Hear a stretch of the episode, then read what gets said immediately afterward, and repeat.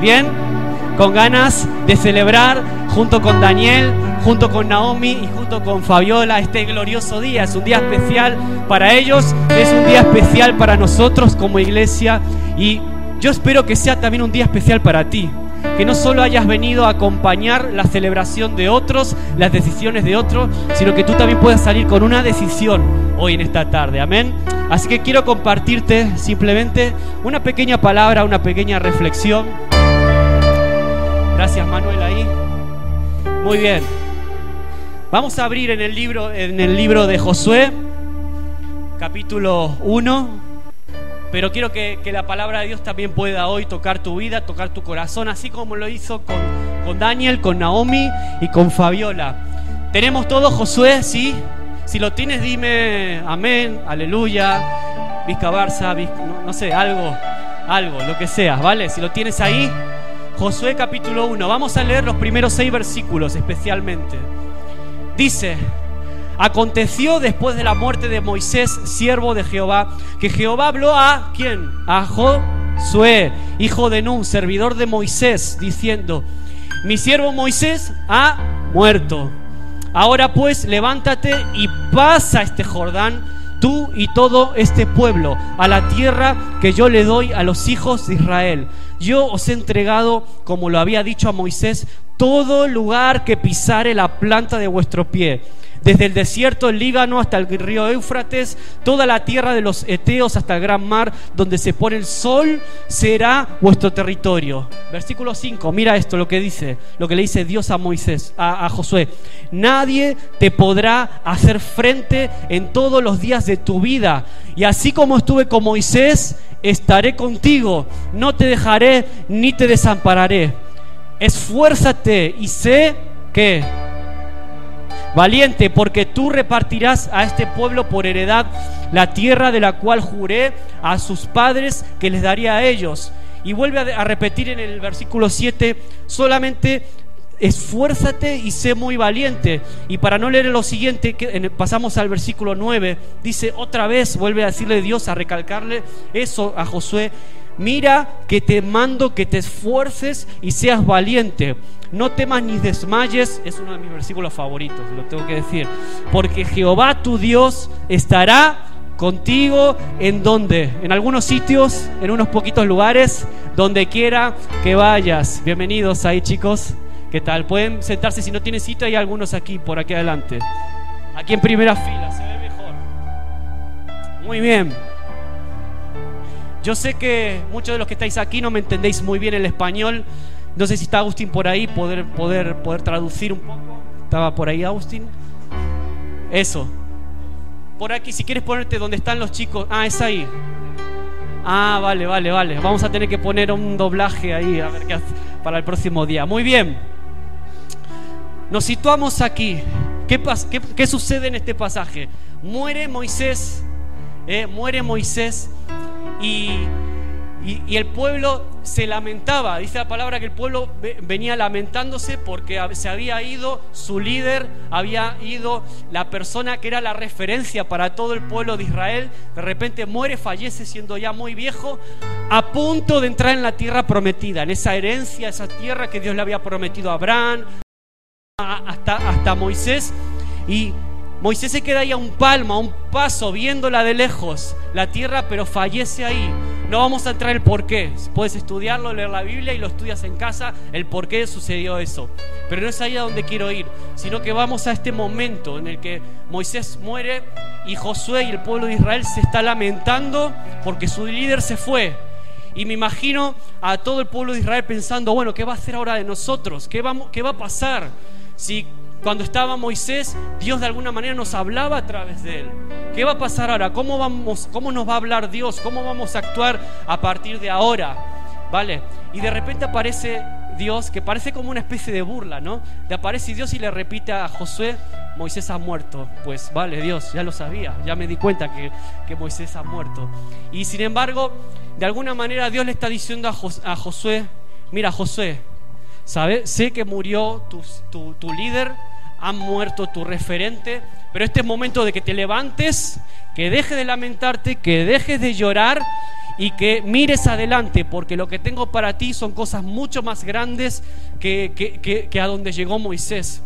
Hay una tierra por conquistar, una heredad, una herencia que vas a conquistar tú conmigo, porque yo voy a estar contigo, ¿no? Y le recargas, fuérzate, sé valiente, porque ahora no vas a tener que seguir una nube, no vas a tener que seguir una columna de fuego, sino que yo mismo estaré contigo y voy a ir a donde tú pongas la planta de tus pies. Esto es lo que lo cambia todo. Esto es lo que cambia toda la, manera de obrar de Dios en la época, en la, en la, etapa de Moisés y cómo va a obrar a partir de ahora con Josué. Cambia completamente de paradigma. Y si conoces un poco la cultura de Israel, tienes que darte cuenta que los tiempos de luto para la cultura israelita duraban un mes. Un mes estaban llorando un muerto, un mes. Así que imagínate lo que sería eso. Y Dios le dice, déjate de lamentar, ya está, olvídate, ya pasó. Lo que yo hice con Moisés ya pasó, ahora empieza una etapa nueva. Levántate, eh, entierra a los muertos y mira hacia adelante porque lo que tengo a partir de ahora contigo es tremendo y tienes un montón de desafíos. Yo prometí a este pueblo una herencia, levántate por ellos levántate por ellos. Y yo me preguntaba, ¿quiénes son los ellos en tu vida y en la mía? Porque te voy a decir algo que me gustaría que te lo lleves esta tarde. Pase lo que pase, más allá de todo el bautismo, llévate esto a casa. Que muchas de las peleas que vamos enfrentando en nuestra vida no, es para nuestro propio beneficio, sino para el beneficio de los ellos, como le pasó a Josué. ¿Quiénes son los ellos en tu vida? Pues pueden ser tus hijos, tu familia, tus nietos, pueden ser tus, tus, amigos, tus mejores amigos, una pareja, tu esposo, tu esposa. ¿Quiénes son los ellos? Aquellos por los que tú tienes que levantarte y luchar, eh, ya no solo por tu beneficio, sino por ellos. Vale, así que quiero que te lleves esto. Muchas de las batallas que peleamos en nuestra vida son por ellos. Y mira, mira, no sé si, te, si pensaste en esto. Los gigantes no estaban en el desierto, no estaban en Egipto, los gigantes estaban en la tierra que Dios les iba a dar. ¿Vale? Eso quiere decir que los problemas, los gigantes que tenemos que nosotros enfrentar en nuestra vida, hablan de que estamos muy cerca de la promesa que Dios quiere darnos. Así que si estás peleando con un gigante, si estás luchando con una enfermedad, si estás luchando con una situación económica difícil, falta de trabajo, una situación familiar complicada, eh, o se ha muerto un pariente, una persona a la que tú estimabas mucho, si estás peleando contra un gigante, yo quiero felicitarte, te digo enhorabuena, porque eso quiere decir que estás en la tierra y en la herencia que Dios te quiere dar. Amén. Así que quédate con esto, por favor. Eh, Israel estaba de alguna forma todavía con su cabeza en Moisés, estaba con su mente en el pasado. ¿Vale? Estaban probablemente pensando los buenos tiempos del desierto, porque siempre en los desiertos también hay momentos buenos. Y a lo mejor pensaban, bueno, al menos no teníamos casi que cocinar, no teníamos que ganarnos el pan. ¿Por qué? Porque el maná venía solo, caía la comida del cielo y tenían todos los días comida. No tenían mucha variedad, solo una, pero al menos tenían comida. No estaban acostumbrados a tener que pelear por eso, probablemente. La ropa no se les gastaba, dice la Biblia que la ropa no se les gastaba en todo ese tiempo. Y han pensado, wow, esos buenos tiempos de Moisés, en donde el agua fluía de una roca, en donde el maná caía del cielo, en la que una columna de fuego y una nube nos, eran la presencia de Dios que nosotros podíamos seguir. Probablemente ellos anhelaban y pensaban en eso. ¿Y qué va a ser de nosotros ahora? Y se agarraban al pasado. No sé si alguna vez te has aferrado a cosas del pasado, cosas que ya estaban muertas. No sé si alguna vez te ha pasado de aferrarte a cosas del pasado. Pueden ser cosas buenas, buenos momentos, buenos tiempos, o cosas malas, malas experiencias, situaciones difíciles, porque a veces nos pasa y nos agarramos a cosas que ya están muertas del pasado, incluso cosas malas y te encuentras con gente que te dice, no, es que fulanito me hizo eso hace 15 años y te digo una cosa, no se lo perdono, no se lo voy a perdonar en la vida. O es que en el pasado me hicieron esto o lo otro, gente que vive anclada en el pasado, en lo que ya pasó, que ya murió, debería haber muerto, debería haber sido enterrado y siguen guardando eso en el corazón. También pueden ser cosas buenas, no lo sé. Pero sin duda Moisés era una buena oportunidad que se cerró Era una buena oportunidad que se cerró, ya te digo, a punto de entrar en la tierra prometida. Dios le cerró el camino ahí. Y sin embargo lo coge a Josué y le dice, levántate porque ahora lo que le prometí a Moisés te lo voy a dar a ti. Y se lo voy a dar a tu pueblo y vas a ser tú el encargado de pelear por ellos. Pero ahora no vas a tener que seguir una nube ni una columna, sino que yo voy a ir atrás contigo donde quiera que vayas. Sé fuerte, sé valiente, ¿vale? Y cuando uno se aferra a una parte en su vida que tiene que dejar atrás, muchas veces lo que está haciendo es limitándose a avanzar y cuando nos aferramos a cosas que están muertas, hay ciertas cosas que suceden en nuestra vida. Y lo primero que sucede es que cargamos muertos. No sé si alguna vez escuchaste esa expresión de cargar, estoy cargando con un muerto, estoy cargando con algo que no puedo más, estoy cargando con algo que debería dejar atrás. Hace tiempo vi una peli, una película muy surrealista, muy graciosa, dos tíos que quedan en una, en una playa, solos, en una isla, y, parece que era por un naufragio, no recuerdo bien el porqué. Bueno, el caso es que acaban solos en una isla. Lo curioso que eran dos tíos, pero uno de ellos estaba muerto. Y el otro, que por cierto es el actor de Harry Potter, el protagonista, eh, el que está vivo, está todo el tiempo, durante toda la película, cargando con el cadáver del otro y le, hablándole, se había vuelto un poco loco, y él hablaba como si estuviera vivo. ¿vale? Y es toda la película transcurre a un tío vivo cargando con uno muerto y lo lleva para todos lados, lo pinta, lo viste como si estuviera vivo, ¿no? Y pensaba en nosotros, que a veces somos un poco así, sin darnos cuenta.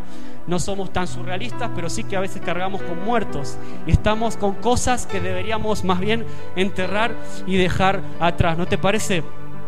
Cargar muertos. Es muy difícil cargar con algo muerto, te limita, no te deja avanzar. Tú sabes bien que un cuerpo muerto pesa más pesa mucho más, ¿vale? Y, te, limita, no te deja avanzar, ¿vale? Entonces es tiempo de dejar lo muerto y en parte lo que vamos a hacer hoy aquí, esto, es un poco una representación de eso, dejar mi vida pasada, ya murió. Ahora resucito con Cristo y miro hacia adelante una nueva vida, una vida con esperanza. Y eso es lo que decidieron Fabiola, qué guapa está Fabiola ahí.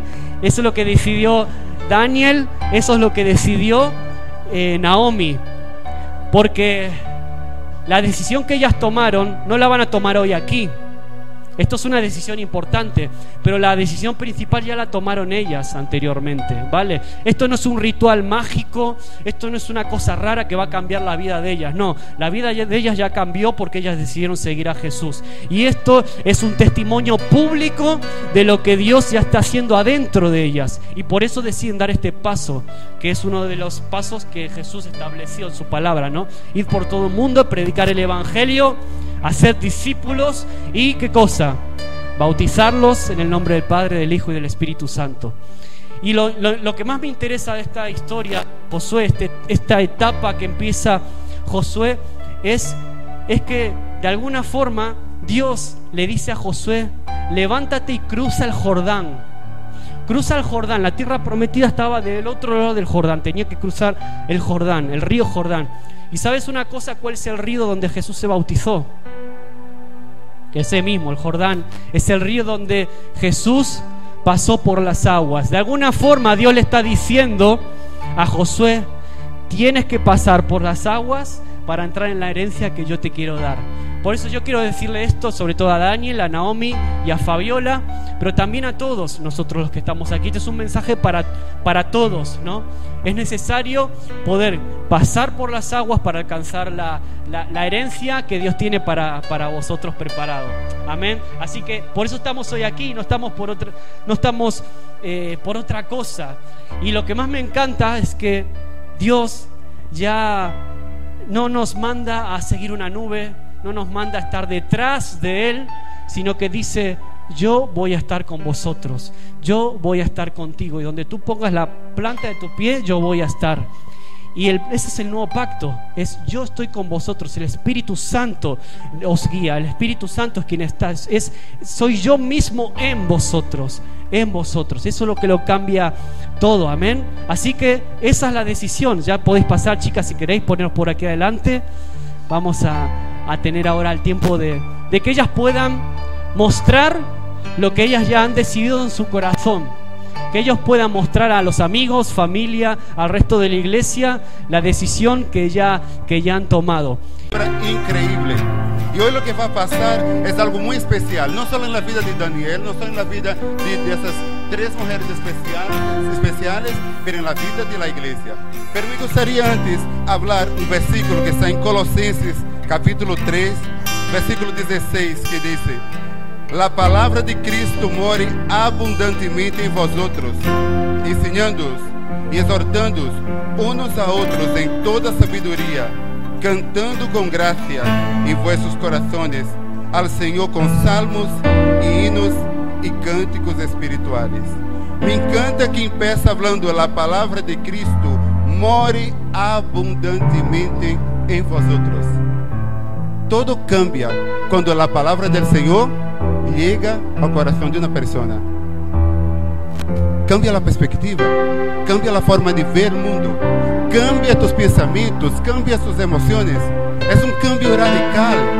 Todo cambia cuando Jesús es el centro de la vida. He disfrutado un, un momento, un momento especial y todo ha cambiado en mi vida.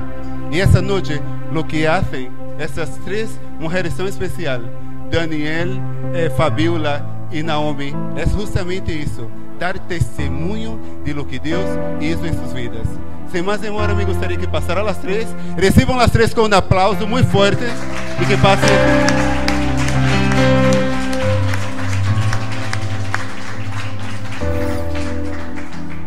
Me gostaria de fazer uma pergunta muito sencilla. Por que has decidido bautizar-se? ¿Por qué has decidido dar ese paso en la fe? Yo porque Dios ha cambiado mi vida y yo estoy lista, tan lista de dejar todas las cosas del pasado para comenzar mi nueva vida con Cristo. Y estoy tan contenta de poder compartir este momento con vosotros. Eh, yo me bautizo ya porque es mi forma de decirle que ya lo acepto, que ya no me avergüenzo de él. que estoy nerviosa. Nada, que es mi forma de decirle que ya lo acepto en mi corazón, que es mi salvador y que ya no tengo por qué avergonzarme de que la gente me diga, ay, una cristiana, ya no se va a divertir con nosotros ni mucho menos. Bueno, como sabrán todos, yo pasé por algo muy delicado y necesito tomar este paso por agradecer a Dios que salvó mi vida. Y por eso tomé el bautismo.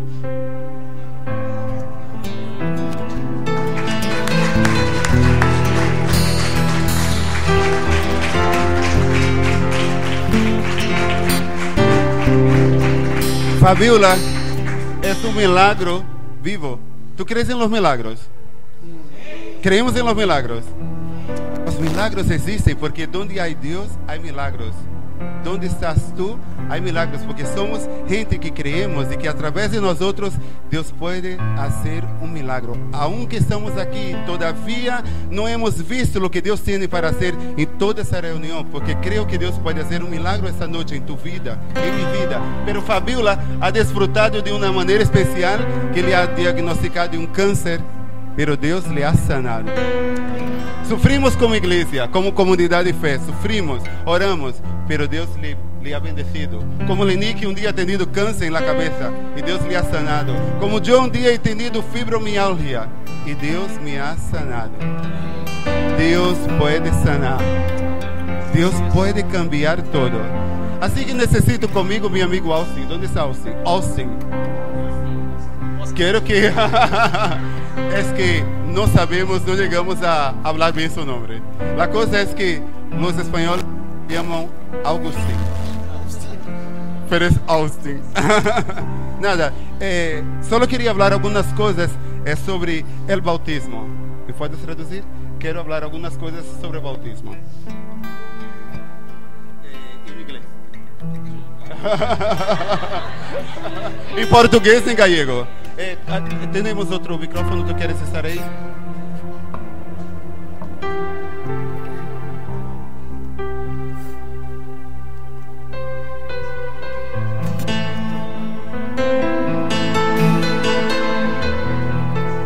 Vale, mientras está eh, Austin, eh, el bautismo es, es una ordenanza del Señor Jesús. es una ordenanza del Señor Jesús. El bautismo es una ordenanza del Señor Jesús. Ordenanza. so baptism mandamiento, is un a, mandamiento del it's a Señor command from God. Es el primer paso que alguien da cuando se torna un discípulo de Jesús. It's the first step someone takes when you make a decision to have a relationship with Christ. No es algo opcional, es un, es una, es un compromiso, es algo fundamental en la vida del, del seguidor de It's not something optional, it's a, it's a commitment that's fundamental to being a follower of Christ. No es para salvación, It's not for salvation, pero es una marca, es un compromiso público de tu fe. But it's a sign, a public statement of your faith. Quando tu te bautizas, tu estás dizendo publicamente: Eu sou um seguidor de Jesus. So when you baptize, you get baptized, you're publicly saying, I'm a follower of Christ. Quando tu entras em, em, em água, que é um símbolo, tu entras e quando tu entras, tu estás se identificando com a morte de Jesus. So when you enter in the water, it symbolizes the death of Christ. E quando tu sales da água, tu estás dizendo ao mundo: Eu estou ressuscitado com Cristo para uma vida nova. So when you come out of the water, you're saying, I'm resurrected with Christ for a new life. É interessante que o bautismo, eh, nós outros creemos que o bautismo é para que a gente entende o que é, é algo compreensível, é algo racional. Tu tienes que estar consciente de lo que estás haciendo. Yeah, so baptism, we use it to just show, you have to be conscious of it. It's a choice, it's a decision that you make, and you can show the rest of the world Por isso decision. não batizamos os niños. That's why we don't baptize children or babies. Nós outros apresentamos os niños a Deus. We present children to God. Hacemos como nossa igreja, como a comunidade de fé, quando apresentamos a um ninho. So as a community of faith, our church presents Hacemos juntos um compromisso de criar esse ninho em los caminhos de Deus. So the church together makes a commitment to raise that child in the ways of the Lord. Pero quando te bautizas, tu estás dizendo: Eu assumo um compromisso com Jesus.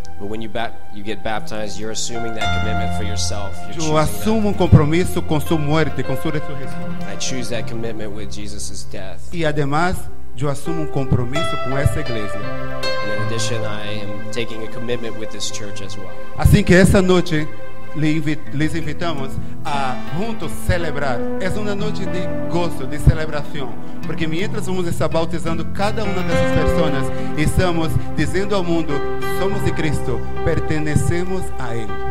So tonight, I'm inviting you guys to celebrate together because this is a public symbol of their faith. And so, as a church or as anyone who's here, you can celebrate together with them their decision to show the world that they're giving their life to Christ or that they have given it to Christ. Barra tua cabeça e vamos a orar. Please bow your heads. Let's pray.